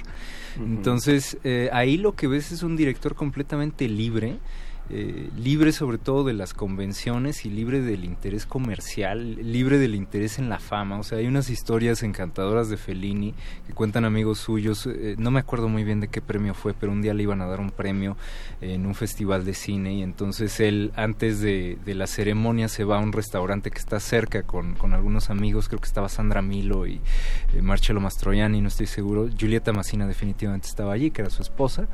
Uh, y entonces cuentan que eh, empiezan a anunciar el, premio para Fellini. Fellini se muere de risa porque está en el restaurante y lo oyen porque está en la calle la premiación y le vale y no va. entonces te dice mucho del, tipo de personaje que era Fellini, ¿no? Por ejemplo, y, era un hombre muy mentiroso también. Eso era muy encantador de él, yo creo. Eh, mucha gente le preguntaba si tenía ideas filosóficas complejas y era alguien que tú lo oías hablar y tenía una elocuencia maravillosa y se veía que tenía una bibliografía bibliografía muy extensa por el tipo de cosas que decía, pero nunca citaba a nadie y juraba que en su casa no tenía libros, ¿no? Entonces... Uh, no, hay que vivir en un departamentito ahí. Sí, sí, sí. En la avenida principal de Roma. Entonces, creo que es, una figura interesantísima eh, que, refleja desde su vida personal ese desinterés que tiene por, por, la fama, ¿no? Este, sí, me parece, pareciera que, que la busca de algún modo eh, para poder atraer las grandes producciones y, llevar a cabo estos sueños que tiene o esta, estas visiones caricaturescas que tiene de, ciertos eh, elementos de, de, su vida o de, de su ciudad amada, que es Roma, o del satiricón, eh, pero para satisfacer una visión personal, ¿no? Eh, y eso es lo que me parece, sí, muy rupturista, muy transgresor y sobre todo muy original y muy auténtico. No, que ahorita ya alguien se, quizás se preocuparía por, como decíamos al principio, hacer dinero, ¿no? Uh -huh. Pensaría en el qué quiere el mercado. Este, o, o, por lo menos hacer rentables sus propias películas para seguir haciendo películas, ¿no? Uh -huh. Como hacía Buñuel, exacto, ¿no? Por lo menos, exacto. que era también rupturista, que también era bastante original, pero sí cuidaba que, que, que, se autofinanciara para poder seguir haciendo películas, ¿no? Y otra cosa que quiero agregar a lo que tú dijiste es también este espíritu de circense, uh -huh. el espíritu del clown, uh -huh. que no es necesariamente risa, no es necesariamente farsa, pero sí es un énfasis a las emociones, las, emo las emociones potenciadas, y que mucho del clown es presentar circunstancias porque sí, no hay anécdotas, no hay historia, no hay, uh -huh. es simplemente un proceso emotivo que pasas de un de, de, una circunstancia a otra. A veces te ríes, a veces lloras, a veces piensas, reflexionas, y mucho de eso está también en el espíritu de, de Fellini, ¿no? Digo, por algo a los ocho años escapó a un circo uh -huh, uh -huh. y eh, creo que mucho de ese, de ese tono este, circense está pre muy presente en, en, en, sus películas desde la música, ¿no? Por ejemplo. Pues, ¿qué les parece si escuchamos un poco más de música? Ya que Carlos dio aquí pie. eh, sigue el tema Ama, de Amacord de Nino Rota. Eh, vamos, seguimos en Derretinas, no se despeguen.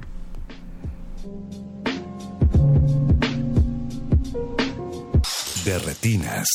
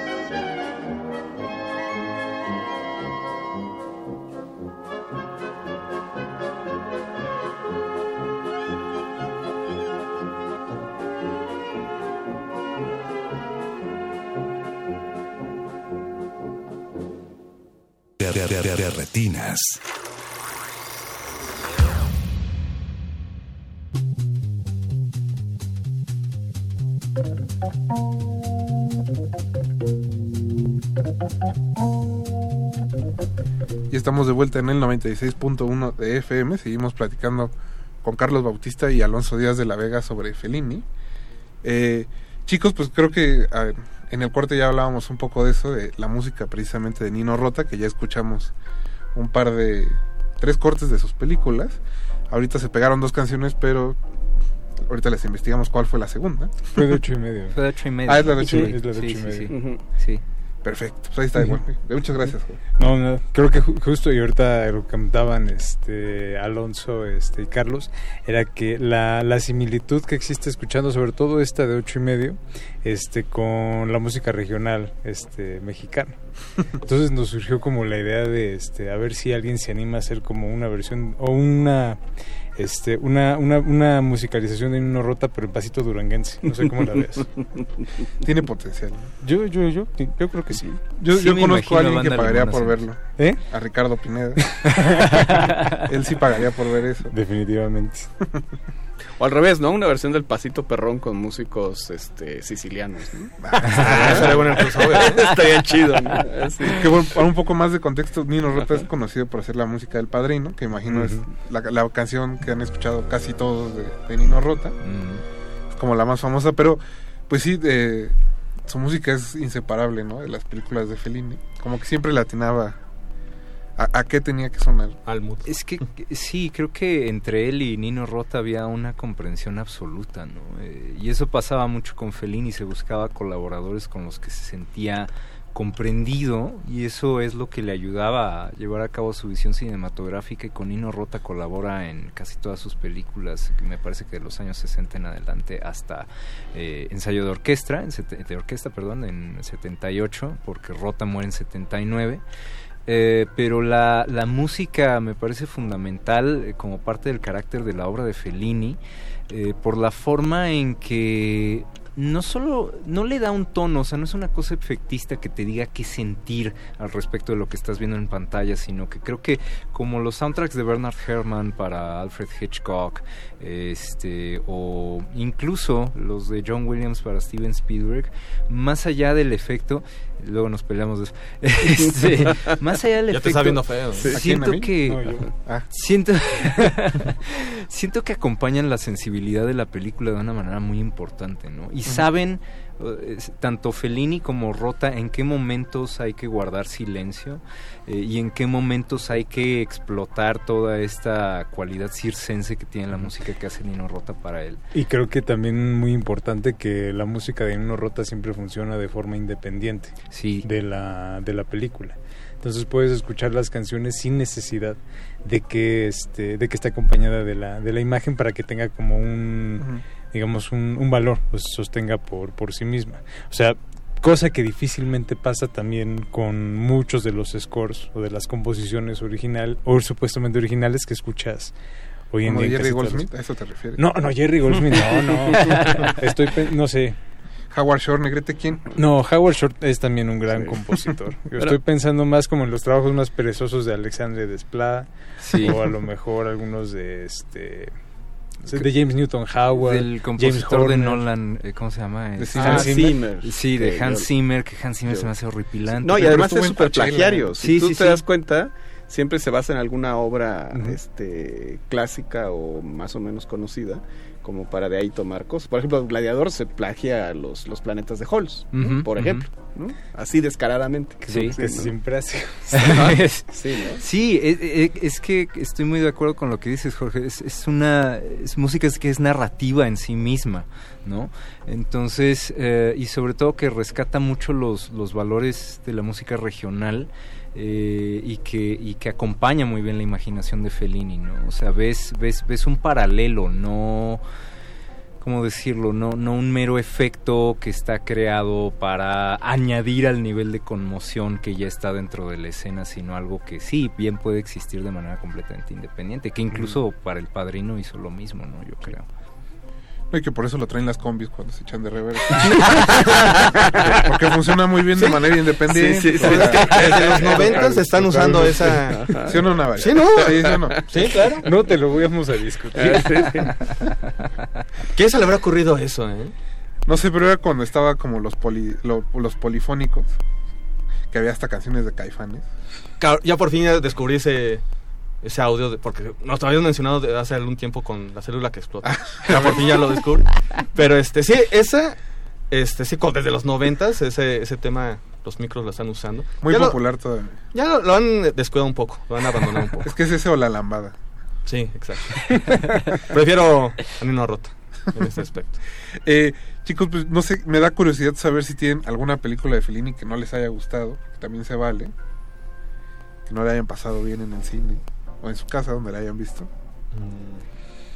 Pues te digo, como nos pasó con el satiricón, o sea, no he, no, no he tenido el valor de regresar. Yo la revisé y creo que siguen sin ser De favoritos, Sí, sí, sí.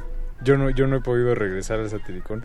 Tengo toda la intención y aprovechando que estamos ahorita celebrando el centenario de su natalicio, pero creo que si, si alguna película no, no me ha gustado del todo, creo que podría podría ser el Satiricón. Y de hecho, justo antes de, antes de eso, eh, tenía como cierta reticencia a ver de nuevo a, a Fellini, porque es como de estos grandes cineastas que han estado como en el panteón durante tanto tiempo, que de alguna u otra forma ya este se, se dan como se dan un poco por sentado, ¿no? Ya este incluso muchas veces hay como cierto este ah no, pues ya Fellini está muy visto, Kurosawa ya está muy visto, Bergman ya está muy visto, Buñuel ya está muy Ajá. visto. No Y toques de- saber, No, no, no, está bien, está bien, está bien. Y, y que de alguna Ni forma que, ni que es- fuera Kubrick, ¿no? Porque sea tan visto. no, no, no, o pero- como dice Alonso, ni que fuera Christopher Nolan.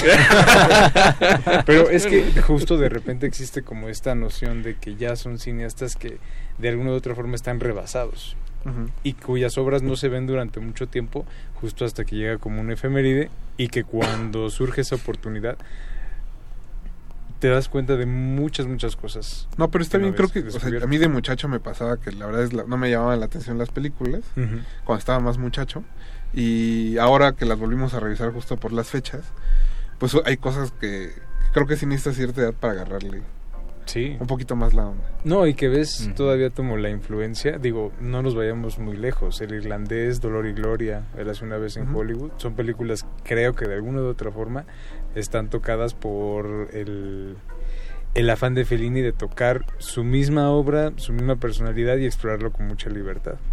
Mismo Jodorowsky, por ejemplo. Bien bajado. También puede ser. De las Sí, últimas sí, de no, Jodorowsky, pues, pues. no, sí, ahora sí. que pasaron De hecho, Jodorowsky es un gran heredero ¿Mm? de, de Sí. Bueno, de, cualquier forma, bueno, inclusive sí se llegaron a conocer en su momento.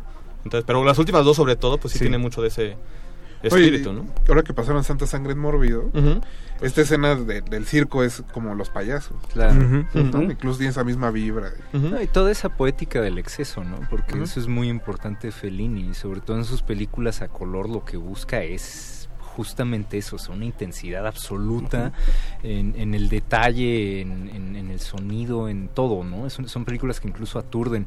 Entonces, ah, sí, Sí sin pasa, duda sí, sí, tiene... sí. Sí, sí, sí. Me pasó con, con la de la, y la nave va. Eh, Claro, claro. esa sí, no la había visto y la, la, la volví a ver ahora. Digo, la más bien la vi ahora.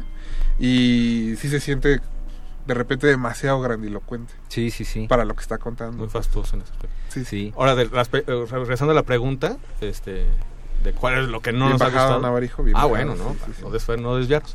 Este, habrá que confesar que, eh, bueno, Casanova set- eh, 70 no, a mí no, no es que no me ¿No te guste, pero posiblemente sea la que menos me, me guste. Ajá. Y habrá que confesar que igual que a ustedes les pasó con el Satyricon, es, también pasó, pero con ocho y medio. Ah, yo Igual. pensé que te habías dormido también viendo el satírico. No, no, no. Me pasó, pero con ocho y medio. También en Cineteca. Es que también, eh, efectivamente, en esas salas eh, de la antigua Cineteca, sí, el aire acondicionado No, falla. no, no, no. Sí, la duración. También las nuevas a veces. ¿eh? Bueno, no, pero además después cuando les llegas, oigan, es que el aire acondicionado está muy, muy alto, dicen que está programado y que no pueden hacer nada. Ahí, este, eh, a ver si nos escucha Jules para ver si puede una nota ahí a los de... Un jalón de sindicato. De. Pero sí, creo que Casanova puede ser que la que menos me, me guste.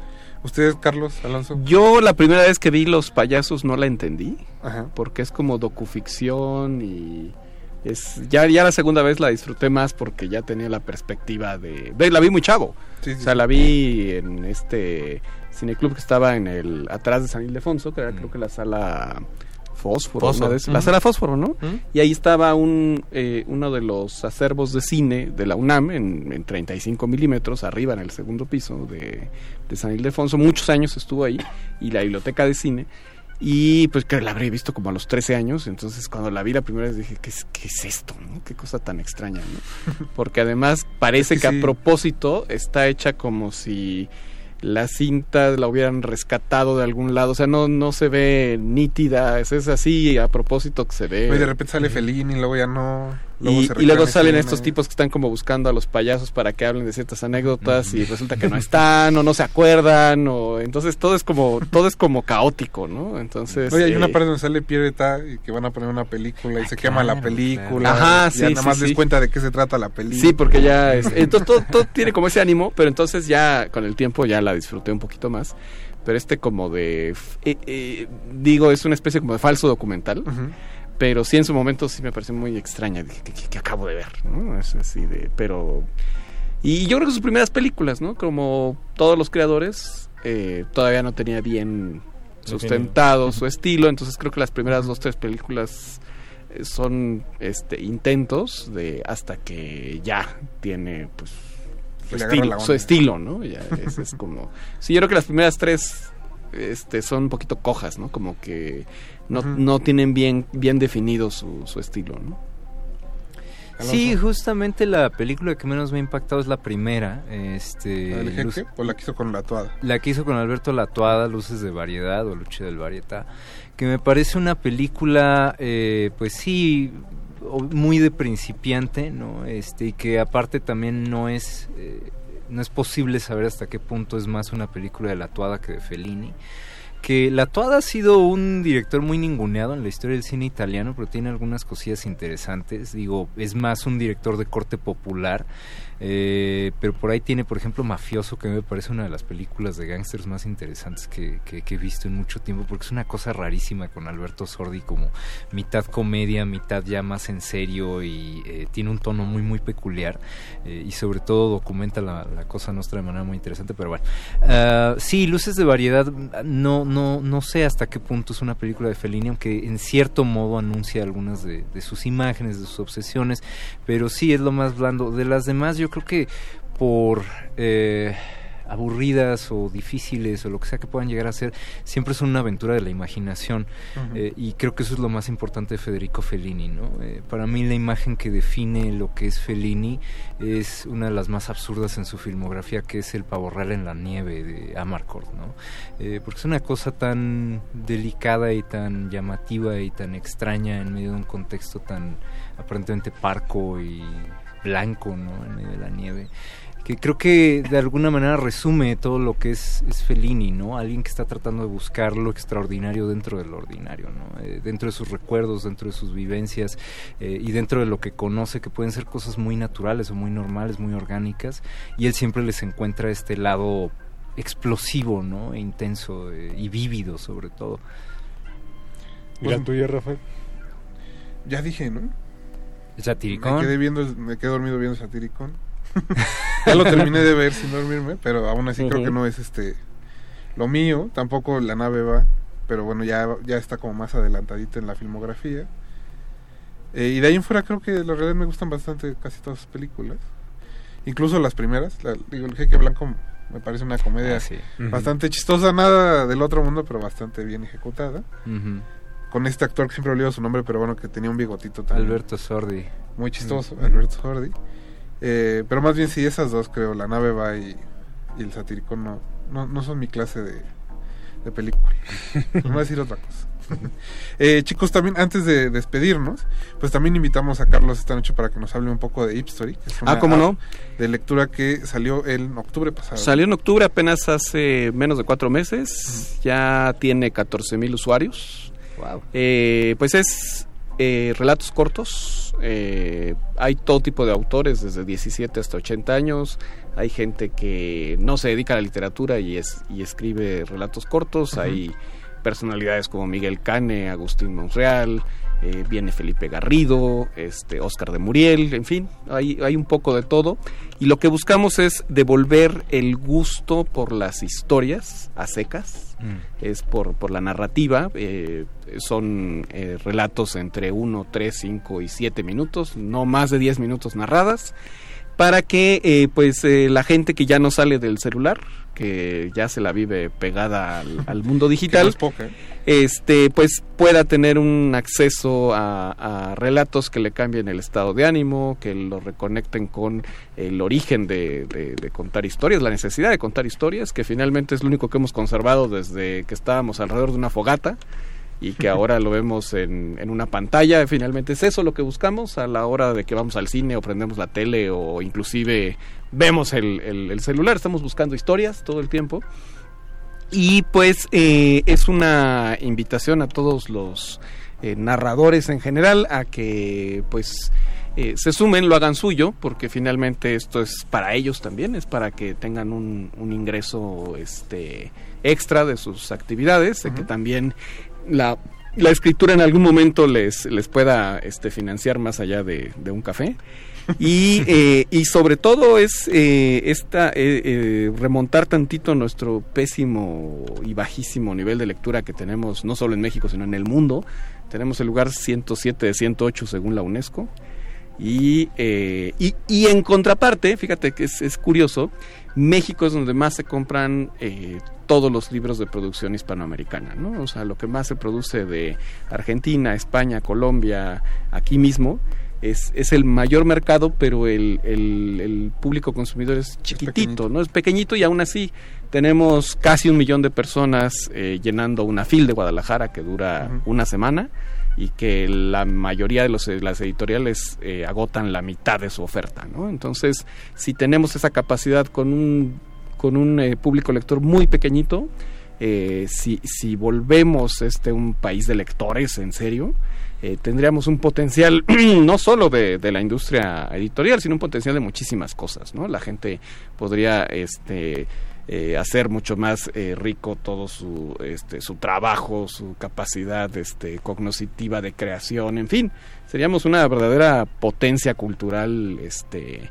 si hiciéramos de, de la lectura nuestro un hábito pues pues más que un hábito nuestro nuestro principal referente para cualquier cosa inclusive para meditar o para reflexionar cosas de la vida diaria no así de simple ¿no?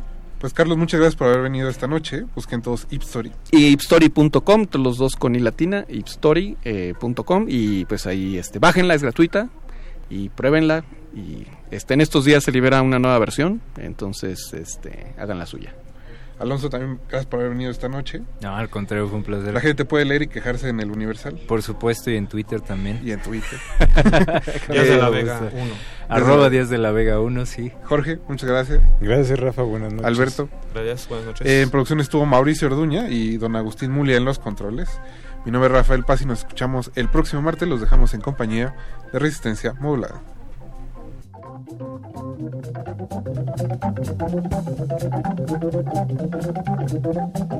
De, de, de, retinas.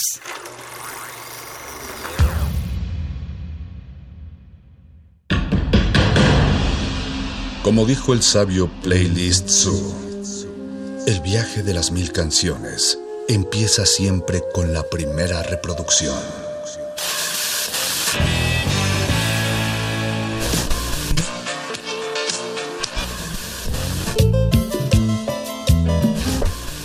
A continuación, un maestro te abrirá la puerta de su lista de reproducción. El resto va por tu cuenta. Ley listo.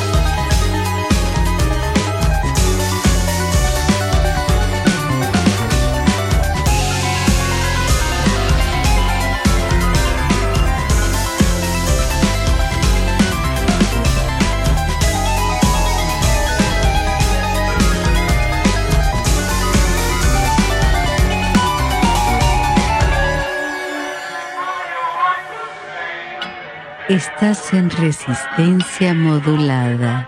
Y'all niggas got me hot.